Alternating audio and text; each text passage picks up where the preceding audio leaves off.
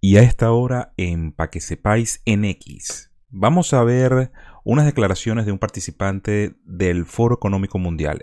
Estas declaraciones se dieron hace años, dando a entender que lo que estamos viviendo hoy ya tiene como más sentido a lo que estas declaraciones fueron hechas en su momento. Y hablo de años, dos o tres años. Veamos.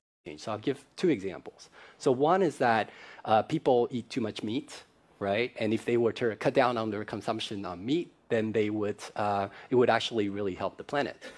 Uh, but people are not willing to give up meat. Yeah, you know, some people will be willing to, but other people they may be willing to, but they sort of they have a weakness of will. They say, "Wow, this this steak is just too juicy. I can't do it." I, I'm one of those, by the way. So you know, but so here's the thought, right? So it turns out that we know a lot about. So there we have these intolerance to, uh, so I, for example, I have milk intolerance.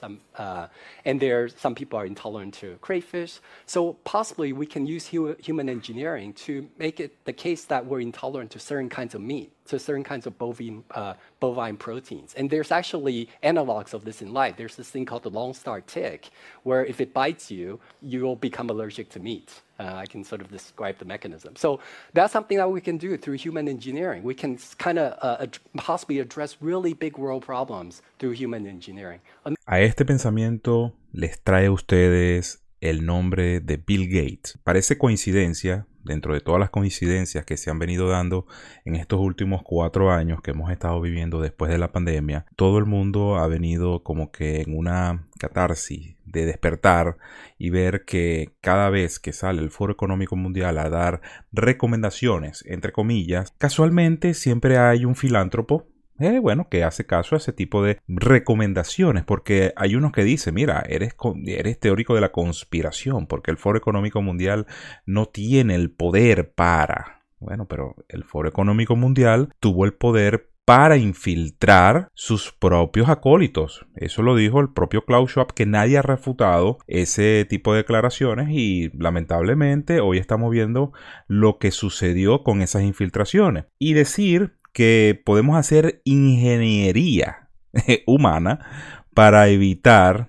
que nosotros como humanos podamos comer carne. Entonces quiere decir que más allá del activismo vegano, que ese es otro tema muy aparte, nos están buscando la forma de que a través de una picadura, de un insecto, de una garrapata, de un mosquito, nosotros creemos una intolerancia a ciertos alimentos. Entonces, viendo cómo se está configurando todo y ya viendo por dónde venía nuestro amigo Bill Gates comprando tierras, eh, está proponiendo algo que se llama la carne sintética y toda esta situación solamente porque, bueno, una recomendación. ¿A usted no le parece casualidad que en un futuro ya eh, sea de hecho que nosotros ya no comamos carne?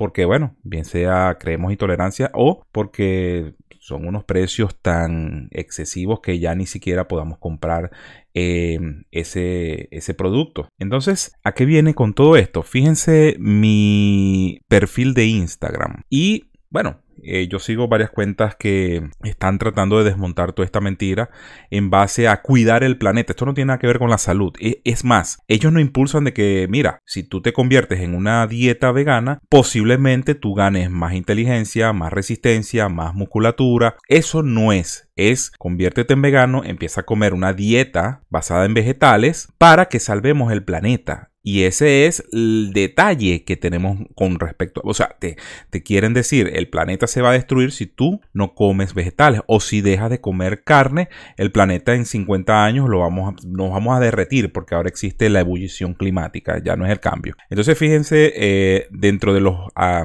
dentro de las actrices y actores de Hollywood que totalmente, bueno, se, con respecto a este tema no, no tienen ninguna, eh, vamos a llamarlo, no tienen ni, ni siquiera la la parte de que Hollywood o cualquier medio de comunicación vaya a exponer estas declaraciones.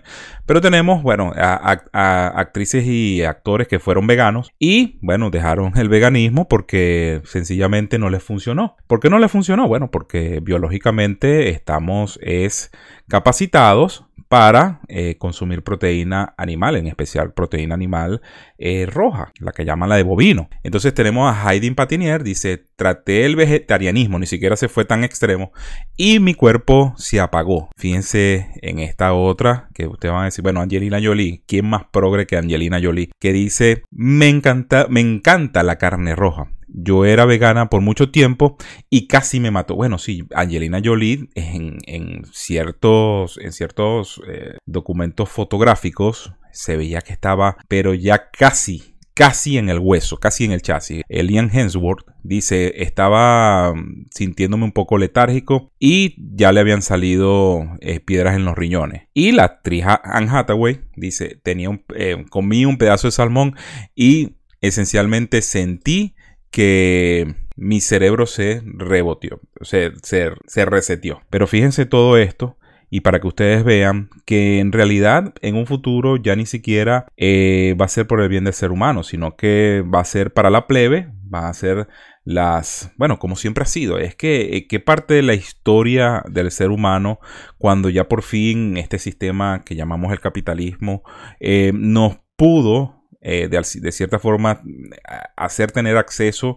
a ciertos bienes y servicios que anteriormente no podíamos eh, tener acceso, como eh, por ejemplo la carne, que son productos que si bien nos hacen muy bien eh, dentro de la lista de, productos para alimentarnos es uno de los más costosos si lo comemos a diario por supuesto pero bueno estos son cosas. Aquí el, debate no es si te hace bien, por supuesto, no todas las personas les hace bien comer carne roja. Por supuesto, hay personas que por necesidad tienen que ser veganos porque, bueno, ya gracias a la explicación de este señor, eh, sabemos que crearon una intolerancia por X motivo y, bueno, tienen que comer eh, de por vida eh, vegetales, pero a su vez tienen que depender de la industria farmacéutica. ¡Wow! ¿Cómo? Con vitaminas, con suplementos, porque obvio, la dieta estricta vegana no posee todos los, eh, todas las vitaminas que se necesitan y van a tener que depender de la industria farmacéutica. Eso no les parece a ustedes sospechoso. Pero bueno, sin más que hacerles referencia, nos vemos en un próximo video para que sepáis.